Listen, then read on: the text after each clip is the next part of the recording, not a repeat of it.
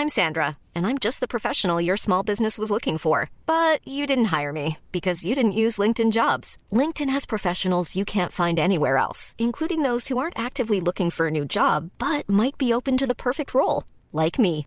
In a given month, over 70% of LinkedIn users don't visit other leading job sites. So if you're not looking on LinkedIn, you'll miss out on great candidates like Sandra. Start hiring professionals like a professional. Post your free job on linkedin.com/people today. Porque el mundo actual no se entendería sin la economía y los negocios. Acompaña a Mario Maldonado, el columnista de negocios más joven y objetivo del periodismo financiero, en su programa Bitácora de Negocios.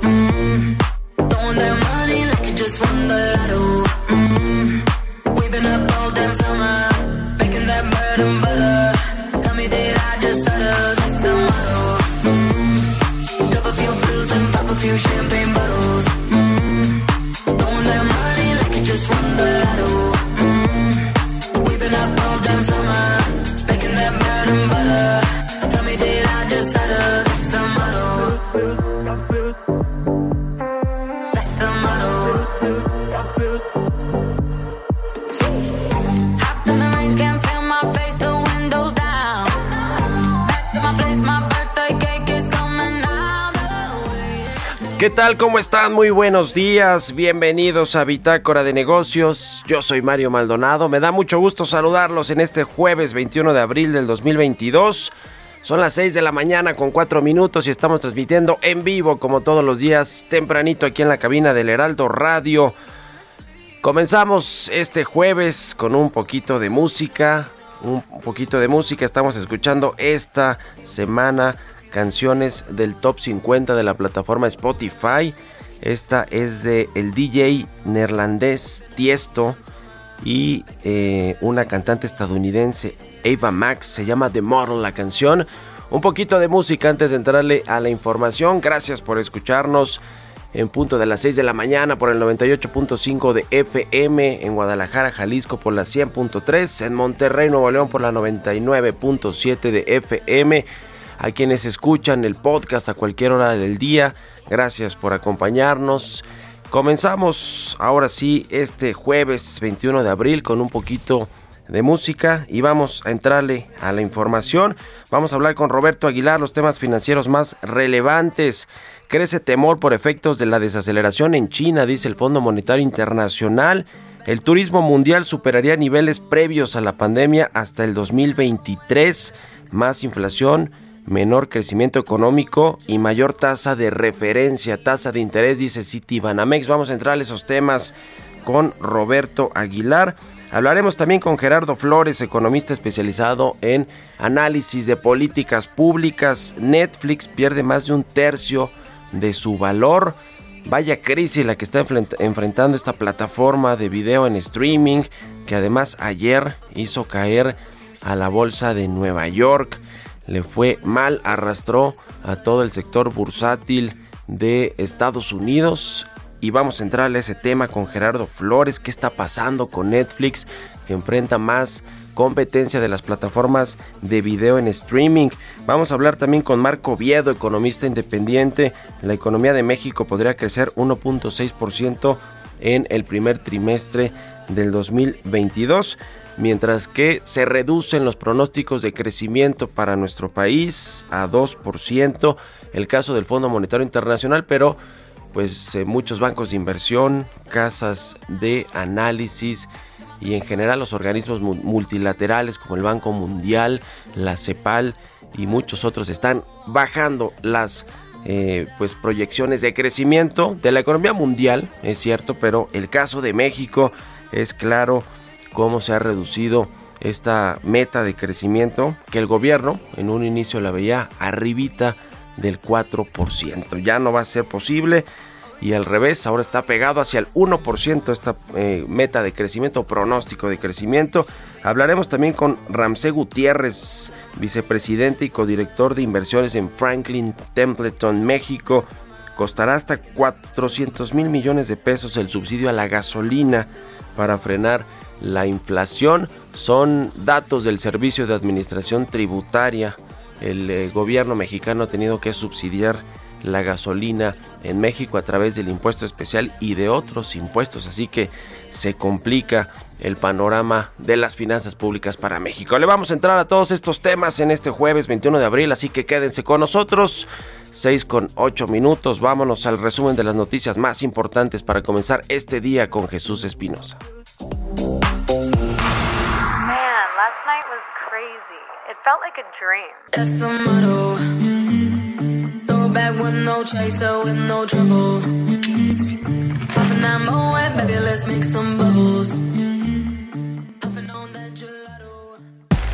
El resumen. Este miércoles se publicó en el Diario Oficial de la Federación la reforma a la ley minera propuesta por el presidente Andrés Manuel López Obrador y aprobada en el Congreso. El decreto entra en vigor al día siguiente de su publicación, es decir, a partir de hoy jueves 21 de abril. El presidente Andrés Manuel López Obrador llamó a empresas a dialogar para evitar juicios por autoabasto de energía eléctrica. Consideró que la resolución de la ley fue un triunfo y recomendó a las empresas a revisar el marco legal con sus abogados.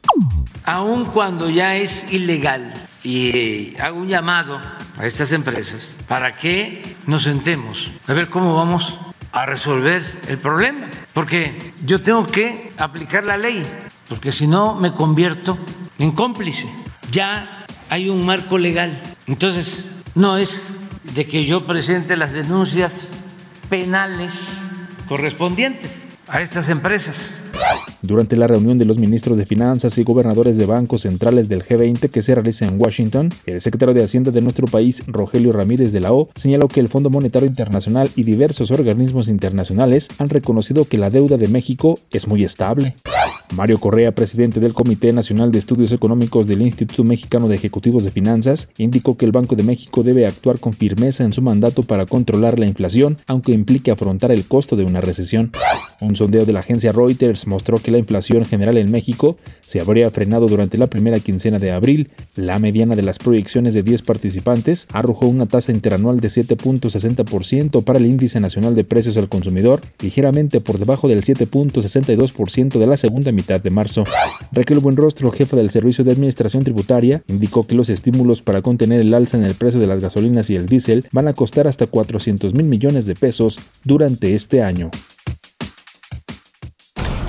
Bitácora de negocios en El Heraldo Radio.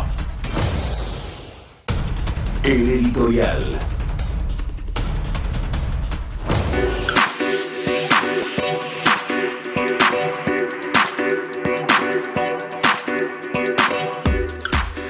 Pues ayer lo decíamos de broma, pero en realidad sí hay planes para que la empresa minera del gobierno federal se llame Amlitio.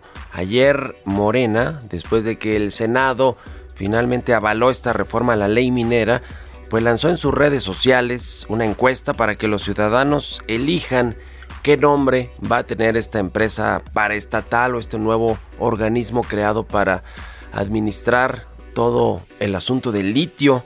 Parece ser que sí, pues hay intenciones de que se llame Agencia Mexicana de Litio, AMLitio, así como lo está escuchando. Hay incluso ya pues en el, Congreso Federal estas mantas de Agencia Mexicana de Litio que tienen las siglas de AM Litio. Pero más allá del nombre y de lo costoso que va a ser para el gobierno mexicano explorar y explotar este mineral, el litio, lo importante será ver qué va a pasar con las concesiones privadas. El presidente López Obrador ya puso el acento en algunas de estas concesiones que están en Sonora y dice que si las empresas no quieren regresarlas, el gobierno pues va a expropiarlas, así como se escucha de fuerte. Y también va a ser muy interesante saber qué va a pasar con los yacimientos que tienen los grandes empresarios de México, que la mayoría de los multimillonarios mexicanos están metidos en el tema minero, es el caso de, Alberto Balleres con el grupo Peñoles, es el caso de Germán Larrea con el Grupo México. El propio Carlos Slim tiene su empresa minera que se llama Minera Frisco. Y todas estas tienen pues concesiones importantes en yacimientos importantes, seguramente donde hay litio, habrá que ver qué va a suceder con este tema del presidente López Obrador y con esta reforma que se hizo a la ley minera. Eso es un tema más allá de las extranjeras, que hay unas grandototas, como el caso de la canadiense Gold Corp, que también tiene muchos yacimientos en México concesionados. Son concesiones además que algunas rebasan incluso los 100 años de tiempo que se concesionó eh, eh, pues este, estos eh, yacimientos mineros que hay en México y habremos de ver qué va a suceder. Lo cierto es que pues el gobierno mexicano tendrá que extraer el litio, como ya pues lo ha dicho el presidente y como lo suscriben los eh, legisladores de Morena y los partidos aliados, pero después tendrán que vender ese producto, el litio, ¿a quién? A las empresas privadas para que a su vez los utilicen en sus productos. El caso de Elon Musk y de su empresa Tesla, lo hemos platicado aquí, está buscando minas, pero para explotar, para entrar de lleno y en principio a toda la cadena de la, de la producción y fabricación de este mineral de litio. Veremos si el gobierno mexicano pues tiene planes de comenzar a explotarlo breve, en breve, es decir, en lo que resta del sexenio, y si le vende este producto a las empresas privadas. Es todo un tema, lo cierto es que pues el presidente López Obrador ya quiere expropiar o quitarle estos yacimientos o estas concesiones a las empresas privadas que ya las tienen en su poder. Es el caso de algunas chinas, canadienses y otras en México que funcionan pues a partir de las concesiones que obtuvieron ya algunas con más de 50 años. Veremos qué sucede en este tema del litio, pero el presidente López Obrador lo ha puesto en la agenda, en la agenda pública, que ahora, pues como no pasó su ley eléctrica o su reforma al sector eléctrico, pues ahora se va con los minerales y ya hablamos ayer con el presidente de la Camimex, de la Cámara Minera de México, y dice que lo que sucedió este, estos días en el Congreso Federal no le beneficia a México en términos de inversiones y tampoco al sector minero. ¿Ustedes qué opinan? Escríbanme en Twitter, arroba Mario Mal y en la cuenta arroba Heraldo de México. Economía y mercados.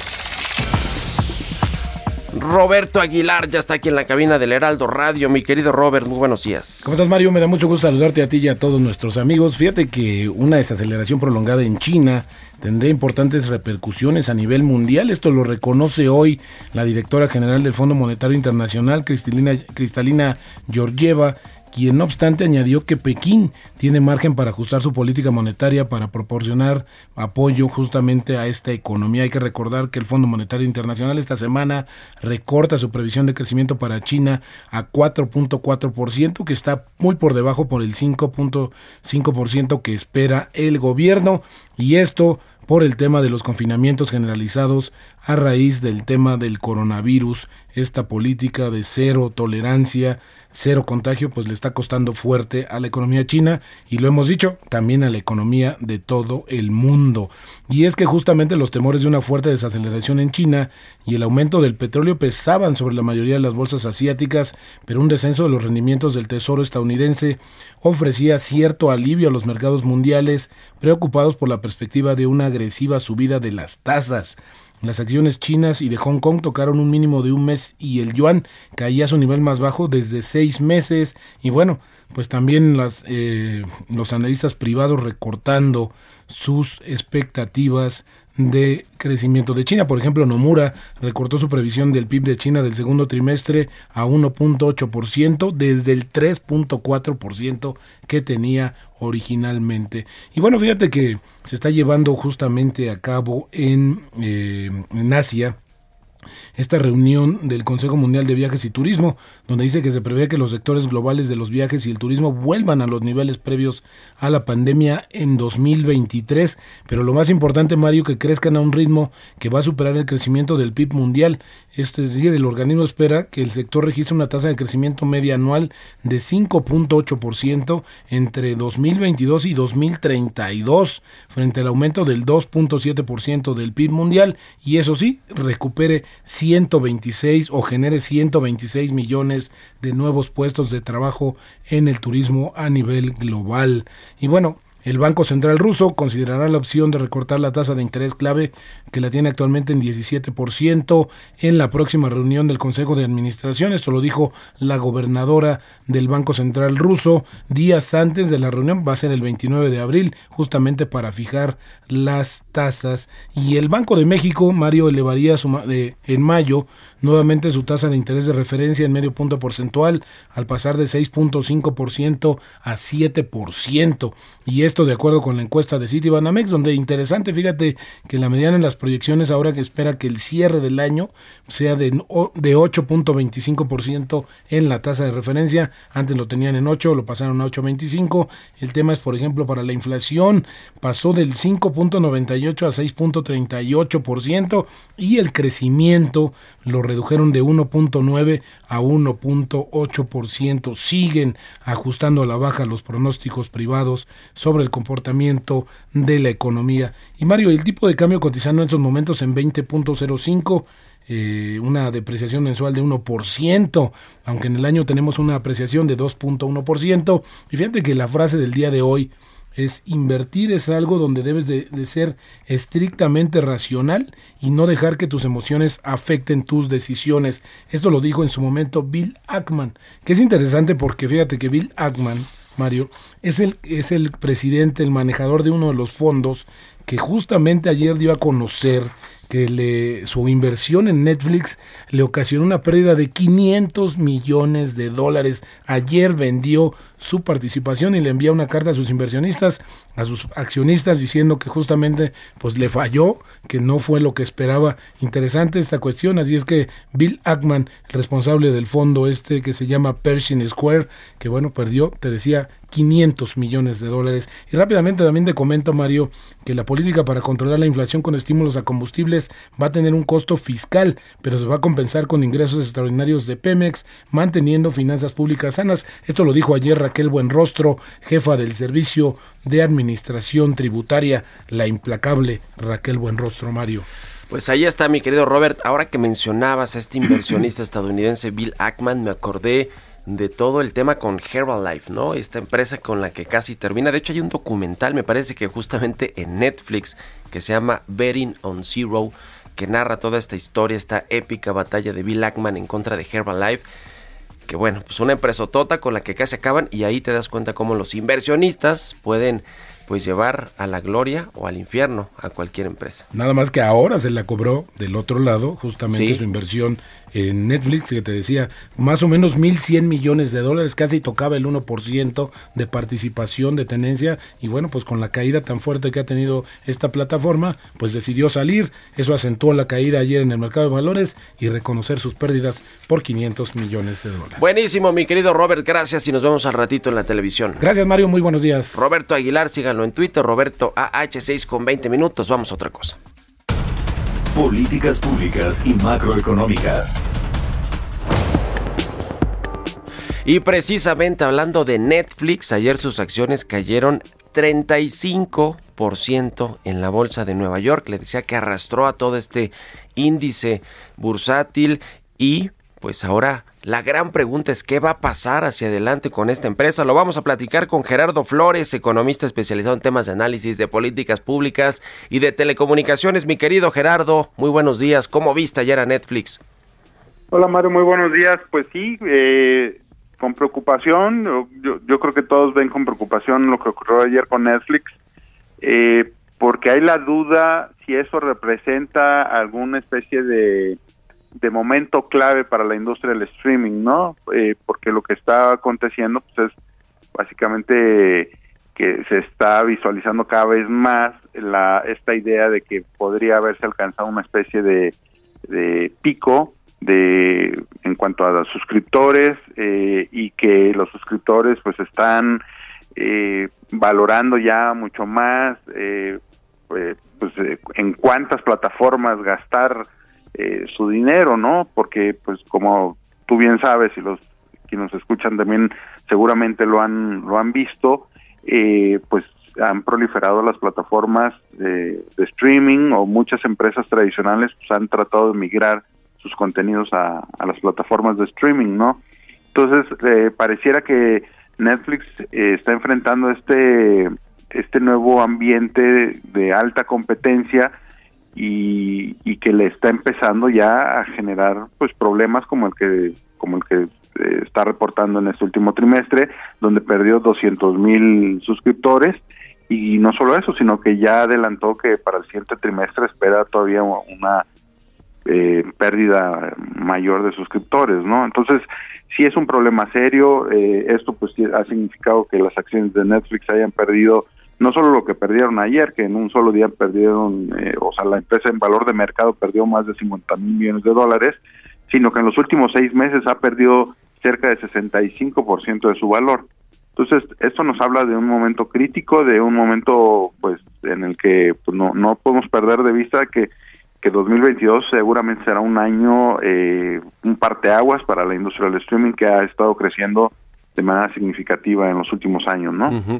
Y tú que eres eh, analista también del sector telecomunicaciones, eh, que vino pues a representar estas plataformas de video en streaming una competencia también para los generadores tradicionales, vamos a decirlo así, de contenido, pero nos damos cuenta que el contenido sigue siendo el rey y sigue siendo el driver de todas estas empresas, ¿no? Es decir, generan su propio contenido original y parece ser que otras plataformas como el caso de la de Apple, la de HBO, la de Amazon y muchas otras pues le están haciendo competencia directa y férrea a Netflix que fue pues de los pioneros en este tema del video en streaming, ¿no? Así es. Eh, pues lo que ha venido ocurriendo es que todas estas plataformas han destinado una cantidad impresionante de recursos a pues para la generación de contenidos propios. Eh, Netflix eh, en algún momento se caracterizaba por incluso por apuestas audaces en, términos de formatos, de, de, temas, eh, y de hecho eso se está poniendo en duda ahora, ¿no? Si, si Netflix va a seguir con esa actitud eh, tan audaz en, en comprar este guiones, en, en contratar talento, ¿no? Eh, Netflix, eh, si no me equivoco, andaba gastando cerca de 17 mil millones de dólares por año en, ¿no? en contenidos propios, ¿no? Y adquisición de contenidos también. Pero, y las demás empresas, eh, como por ejemplo Disney Sí. o HBO, pues también estaban haciendo lo mismo, ¿no? Y, y, y por eso se habla de que posiblemente revisen Ya está. estos montos. Gracias mi querido Gerardo, nos corta la guillotina, gracias y buen día. Sí. Continuamos en un momento con la información más relevante del mundo financiero en Bitácora de Negocios con Mario Maldonado. Regresamos. Estamos de vuelta en Bitácora de Negocios con Mario Maldonado.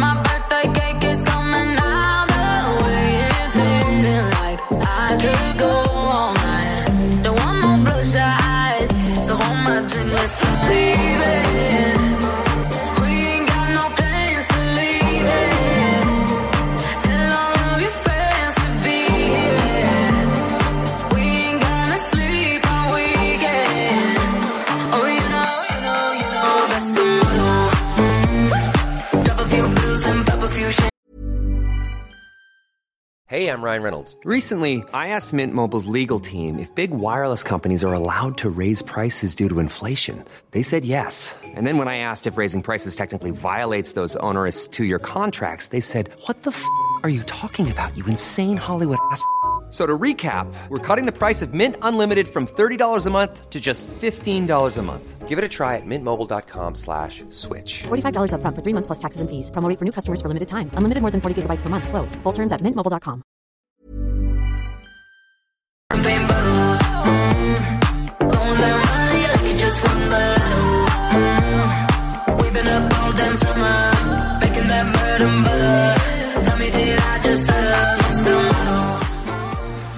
Ya estamos de regreso aquí en Bitácora de Negocios. Son las 6 de la mañana con 31 minutos. Regresamos escuchando un poquito de música antes de entrarle a la información en esta segunda mitad del programa. Esta semana estamos escuchando canciones del top 50 de la plataforma Spotify. Esta es del DJ neerlandés, DJ Tiesto, y la cantante estadounidense Ava Max. Se llama The Moro. Fue lanzado este sencillo en noviembre del año pasado a través de Atlantic Records como el tercer sencillo del próximo séptimo álbum de estudio del DJ Tiesto. Y bueno, con esto nos vamos ahora sí a la información. Le decía al inicio del programa eh, que hemos pues platicado sobre esta eh, revisión que han hecho los organismos multilaterales internacionales como el Fondo Monetario Internacional al crecimiento mundial, al crecimiento de la economía mundial y el caso de México pues resulta un poquito escandaloso que no vayamos a crecer más de 2% o 2% probablemente, eso dice el Fondo Monetario Internacional este año, vamos a estar debajo de países incluso como Nigeria en términos de crecimiento económico y arribita de Brasil que también tiene sus propios problemas, este país sudamericano que va a crecer 0.8% según las previsiones del Fondo Monetario Internacional. Lo cierto es que ya tenemos datos eh, que nos eh, permiten ver cómo cerró el primer trimestre de este año. Se dice que podría crecer la economía 1.6%. Falta que el INEGI nos dé el dato puntual, pero todo indica que puede crecer la economía 1.6%. El problema es la desaceleración que se prevé para los próximos trimestres y cómo va a cerrar todo el 2022. Vamos a hablar de esto con Marco Viedo, economista independiente, a quien me da mucho gusto saludar. ¿Cómo estás, Marco? Muy buenos días. Muy buenos días, Mario. Muy bien, muy bien, muchas gracias. ¿Cómo ven los datos que tenemos ya y que reflejan esta posible alza de 1.6% en el Producto Interno Bruto de México para el primer trimestre? Aunque, pues para todo el año las perspectivas se ven eh, pues eh, complicadas de llegar incluso al 2%. ¿Cómo la ves? Sí, yo creo que va a ser un buen trimestre en términos relativos, ¿no? Eh, 1.6 es un ritmo de recuperación bastante eh, saludable. Eh, y como bien dice, el problema va a ser eh, hacia adelante, ¿no? Eh, con los datos que tenemos, eh, estamos viendo que el sector eh, manufacturero es el que está impulsando la industria, todavía estamos viendo que la construcción está eh, bastante débil y, la duda es el, sector terciario, el sector de servicios que ha estado recuperándose desde noviembre del año pasado y que es muy probable que siga este, recuperándose, pero quizá no a la celeridad que este nos gustaría, ¿no? Y yo yo creo que hay riesgos a la baja de ese 1.6 porque ya tenemos el dato de febrero de la producción industrial tuvo una caída de 1%, eh, que, que, que, digamos, no es para alarmarse, pero te puede reducir un poco ese número, na, nada grave. El 2% se ve bastante eh, alcanzable si es que esta recuperación en el sector servicios tiende a cierta estabilidad, ¿no? Y, y este, yo creo que un 2, 2.2% incluso es asequible. Pues sí, ya veremos qué sucede. Lo cierto es que hoy tenemos estos datos del indicador oportuno de la actividad económica que reporta el INEGI y para el mes de marzo pues creció o habría crecido la economía 0.4%, en febrero 0.8% y esto es lo que pues se hace suponer que va a crecer en el trimestre la economía mexicana 1.6%. Ya nos decías del tema de los servicios, que es este sector el que genera pues eh, buena parte o la mayor parte de la economía nacional, no porque no sean importantes el sector primario y secundario de la economía, el sector agroalimentario y la, las industrias, pero los servicios nos demuestran qué tanto pues está recuperándose la economía en, en, buena medida por el consumo, ¿no? Y este indicador parece ser que no refleja pues buenos datos y que no pues va a recuperarse por lo menos de aquí a que acabe el año. Sí, eh, de hecho en, en los datos eh, que tenemos hasta ahorita hay dos sectores que todavía tienen muchas heridas de la pandemia, que es el sector del entretenimiento y el sector del, del, de, la, de, los servicios de alimentación y hospedaje, ¿no? todo lo que tiene que ver con turismo. Uh -huh. eh, están alrededor entre 20 y 25% por debajo de los niveles prepandemia. ¿no? Estos, eh, si mal no recuerdo, eh, estamos hablando casi alrededor del, del 10-12% de la economía eh, deberíamos de ver este eh, una, una recuperación gradual y eso es lo que puede darle soporte a este, al, al crecimiento de este año. Ya, ya mencionabas tú que el consumo es el que a lo mejor eh, tendría que ser el motor del crecimiento. Los choques que hemos visto en precios definitivamente van a afectar el bolsillo del consumidor y eso es lo que eh, podría retrasar esa recuperación, ¿no? Entonces, eh, eh, y sumado, ¿no? A toda la incertidumbre que ya existe no solo a nivel global por todo lo que está pasando con la Reserva Federal, los problemas geopolíticos, sino también internamente, pues con todas estas discusiones sobre el sector energético y, ya recientemente el sector minero, eh, que, que podría meter un poco más de, de, de ruido. Y la inversión, que es el motor natural del crecimiento, pues se ve lejos que se vaya a recuperar este y el próximo año, ¿no? Entonces, pues, eh, estamos optimistas en el sentido de que hay espacio para recuperarse al salir de la pandemia, pero pues el, pesimismo respecto a la confianza que podría tener el inversionista para seguir este, invirtiendo y el consumidor tener el poder de compra suficiente para para este que el consumo también sea un elemento de crecimiento, ¿no?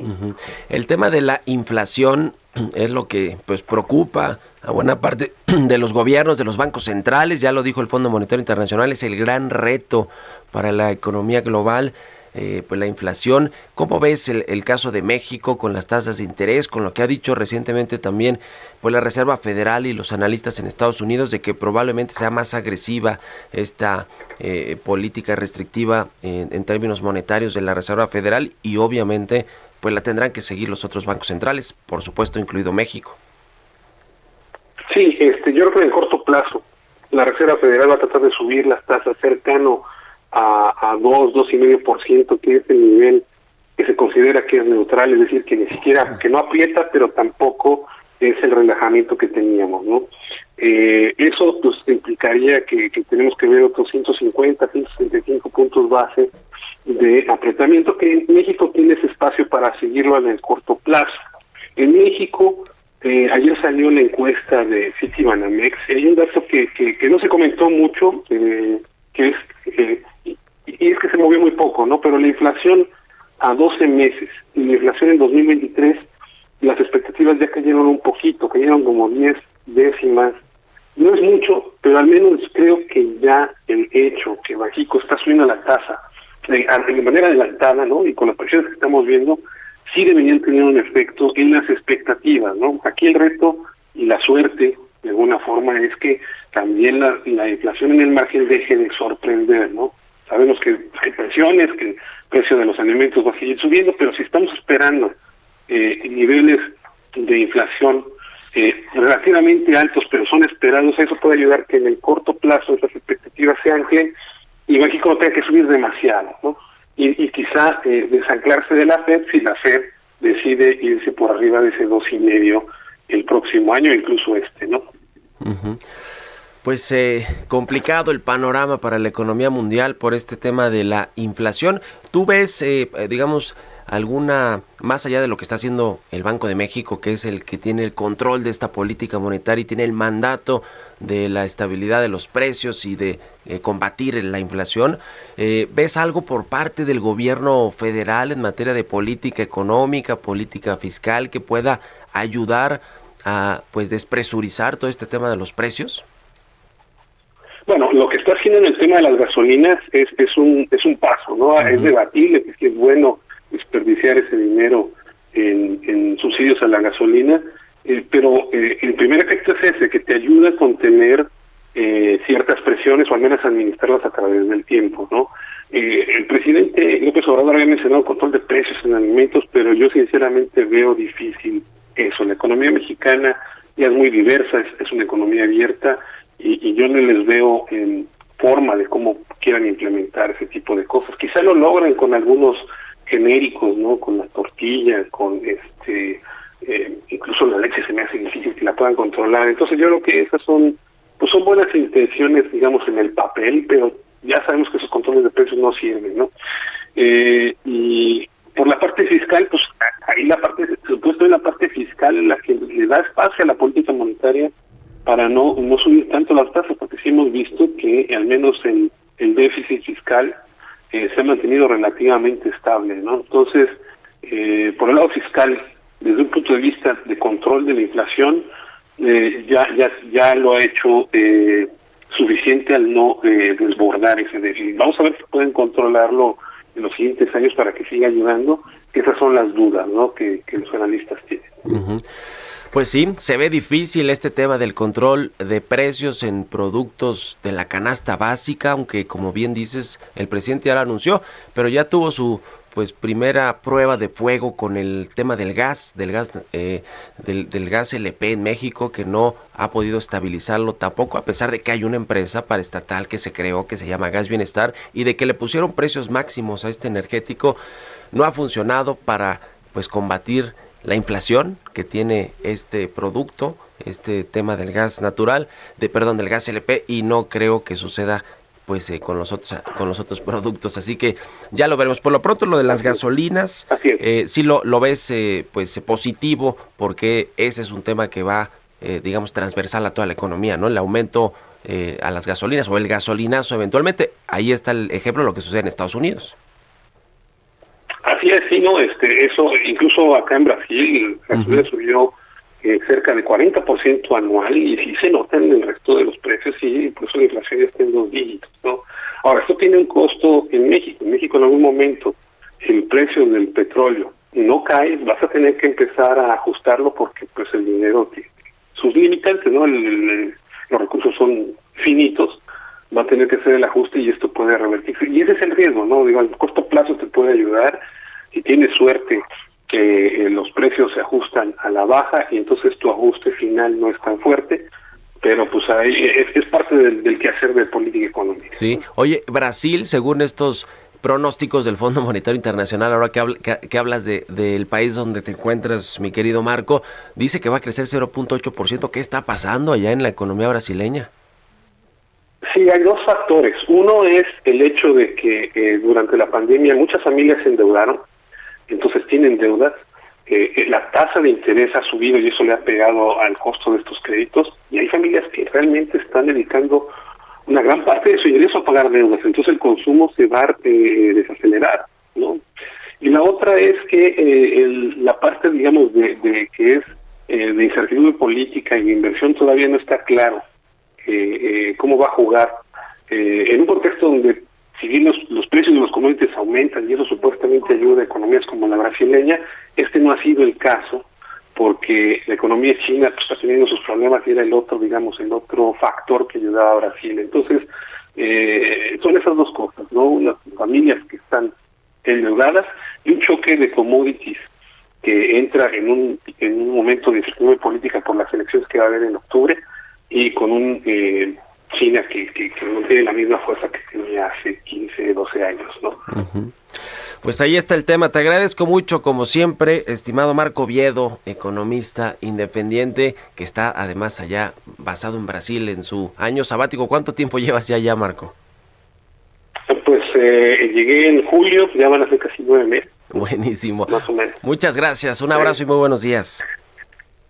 Un abrazo, Mario, un saludo a todos allá en México. Que estés muy bien. 6 con 45 minutos, vámonos con las historias empresariales.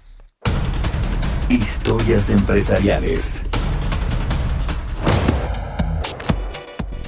La Secretaría de Economía e Intel trabajarán de la mano para capacitar a jóvenes en tecnología y tratar de detonar la cadena de suministro en los semiconductores. ¿De qué se trata? Esto nos cuenta Giovanna Torres. Ante una creciente demanda de semiconductores, no solo de la industria automotriz, sino de todo lo tecnológico y la insuficiente oferta, Intel y la Secretaría de Economía acordaron este miércoles potenciar el desarrollo de la industria de semiconductores en México. Este acuerdo busca fortalecer la competitividad de las empresas mexicanas que participan en la cadena de semiconductores a través de la transferencia de conocimiento que Intel va a hacer junto con la Secretaría de Economía. Se pretende impulsar al talento mexicano en materia de tecnologías de la información de semiconductores. Santiago Cardona, director general de Intel México, señaló que para lograr estos objetivos será mediante el desarrollo del programa Inteligencia Artificial para los Jóvenes, que facilitará la transferencia de conocimiento, potenciar el talento y posicionar a México y desarrollarlo como un polo de innovación, tanto para Norteamérica como para el mundo en la cadena de suministro de semiconductores. Tatiana Cloutier, secretaria de Economía, subrayó que luego de la pandemia de COVID-19 se hizo evidente la importancia de los semiconductores en distintas industrias, sobre todo en el sector automotriz. La firma tecnológica Intel, que se autodenomina como la mayor productora de semiconductores, que son componentes electrónicos para tecnología digital, estimó que será en 2023 cuando se solucione el problema de escasez de estos chips. Para Bitácora de Negocios, Giovanna Torres. Entrevista.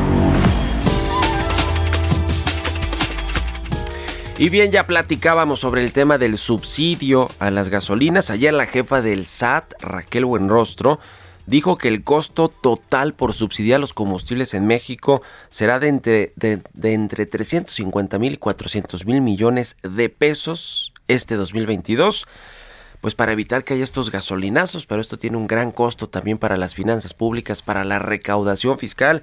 Y vamos a platicar de este tema con Ramsey Gutiérrez, él es vicepresidente y codirector de inversiones en Franklin Templeton, México. ¿Cómo está Ramsey? Muy buenos días. Muy buenos días, Mario. Eh, un gusto saludarte. ¿Cómo ves todo este tema de las gasolinas, el subsidio, eh, las finanzas públicas, la recaudación? ¿Cuál es tu análisis sobre esto que comentó ayer la jefa del SAT? Bueno, la, la gasolina o el precio de gasolina ha sido un factor en la administración actual. Uh, francamente se han enfocado mucho a que la gasolina no suba más allá que lo que fue la inflación o de lo que es la inflación.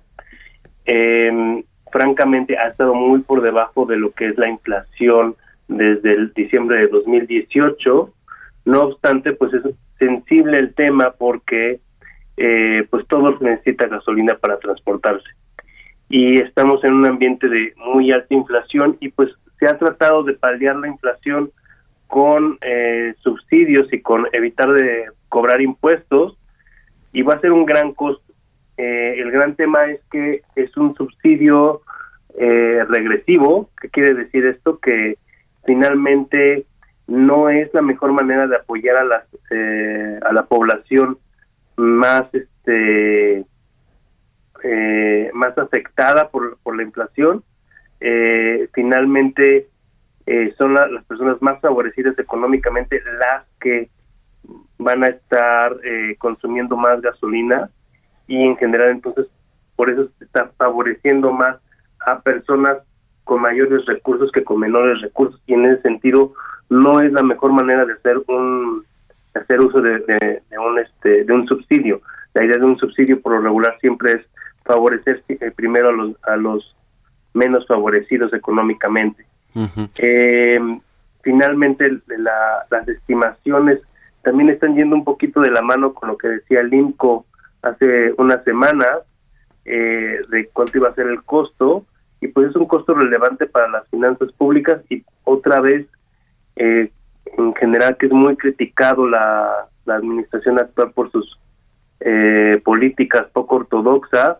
El, el gran tema es que cuál es la, la manera más eficiente de manejar la, lo, lo, los recursos públicos uno un subsidio regresivo otro puede ser eh, la idea de, de favorecer proyectos que ya no están eh, en boga eh, eh, respecto a los mercados internacionales. Uh -huh. Ahora, -huh. eh, digamos que si el gobierno federal, que no va a suceder, y menos con el presidente López Obrador a la cabeza del gobierno, dejara libres los precios de los energéticos, de la gasolina, es decir, un mercado de oferta, de oferta y demanda realmente liberalizado, pues eh, habría gasolinazos, por supuesto, es decir, habría un incremento importante de los precios y esto, además de que no es, eh, digamos, políticamente eh, ahora sí que correcto para los gobernantes, es decir, le, le, tener un costo político importante, pues en, en general la economía y la inflación se irían todavía más arriba, ¿no? Es decir, pues eh, de, con todo y todo los subsidios son importantes para evitar que se descompongan otros temas en la economía. Totalmente, la inflación va a seguir alta. Eh, a, inicios de año estábamos esperando que por lo menos iban a ser 12 meses de inflación alta, que entiéndase arriba de, la, de los objetivos de, de Banquico. Hoy por hoy ya se pronostican 24 meses de inflación alta. O sea, pasamos de un año a dos años de que vamos a estar teniendo inflación alta. Vemos una descomposición de las expectativas inflacionarias. Eh, a principios de año y se esperaba que, que bajara muy rápido la inflación. Hoy por hoy, para el cierre de la primera quincena de, de abril, se espera que esté arriba del 7% todavía la inflación, que suba a más del 7% la inflación anual. Eh, los pronósticos ahorita ya andan entre 6% y 6.5% para lo que va a ser el resto del año. Entonces sí, o sea, las la contención de la inflación no va a suceder porque no solamente están subiendo los energéticos, están subiendo todo tipo de commodities, ya sean los relacionados con comida, que son de los más sensibles para la para la población en general, eh, pero pues también metales y también este los mismos fósiles es una alza que no se había visto en muchísimo tiempo y y si bien no es culpa de la administración actual, es, es un tema global, eh, finalmente las eh, familias eh, van a, resentir este tema y en general se va a convertir en un tema político. Uh. Pues ya veremos qué sucede con el tema de la recaudación. Por lo pronto, en un minutito, por favor, Ramsey, ¿cómo ves el, tema fiscal? Eh, recientemente el SAT anunció este eh, nuevo pues marco que van a tener los grandes contribuyentes, que son los que pues aportan, creo, más del 50%, por ahí el 50% de la recaudación fiscal en México tendrá que ser más fiscalizador el SAT de lo que ha sido para llegar a las metas que están en, el, en, el, en la ley de ingresos. Sí, o sea, finalmente ha sido un esfuerzo que ha tenido el, el SAT desde 2020, mientras otros eh, gobiernos buscaban estimular la, economía eh, dando créditos fiscales, en México se fue se aumentó la fiscalización y fue una de las formas en que las finanzas públicas de México pues se mantuvieron relativamente estables. Sigue siendo este tema, pero eh, el gran tema es que año con año pues las empresas se van a ir preparando aún más para eh, pues este estar más listos con, contra una autoridad que pues se presenta más fiscalizadora. Sí. El, los objetivos son complicados, eh, pero pues también el, el, tema es que las finanzas públicas están bastante apretadas ya. Sí, claro. Bueno, te agradezco Ramsey Gutiérrez por estos minutos, gracias y buen día.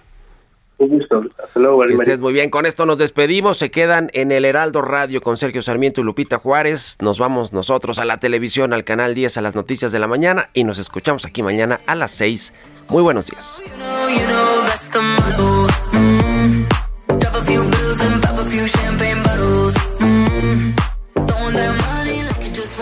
Esto fue Bitácora de Negocios con Mario Maldonado, donde la H suena y ahora también se escucha una estación de Heraldo Media Group. Mom deserves the best, and there's no better place to shop for Mother's Day than Whole Foods Market. They're your destination for unbeatable savings, from premium gifts to show-stopping flowers and irresistible desserts. Start by saving 33% with Prime on all body care and candles. Then get a 15-stem bunch of tulips for just $9.99 each with Prime. Round out Mom's menu with festive rosé, irresistible berry chantilly cake, and more special treats. Come celebrate Mother's Day at Whole Foods Market.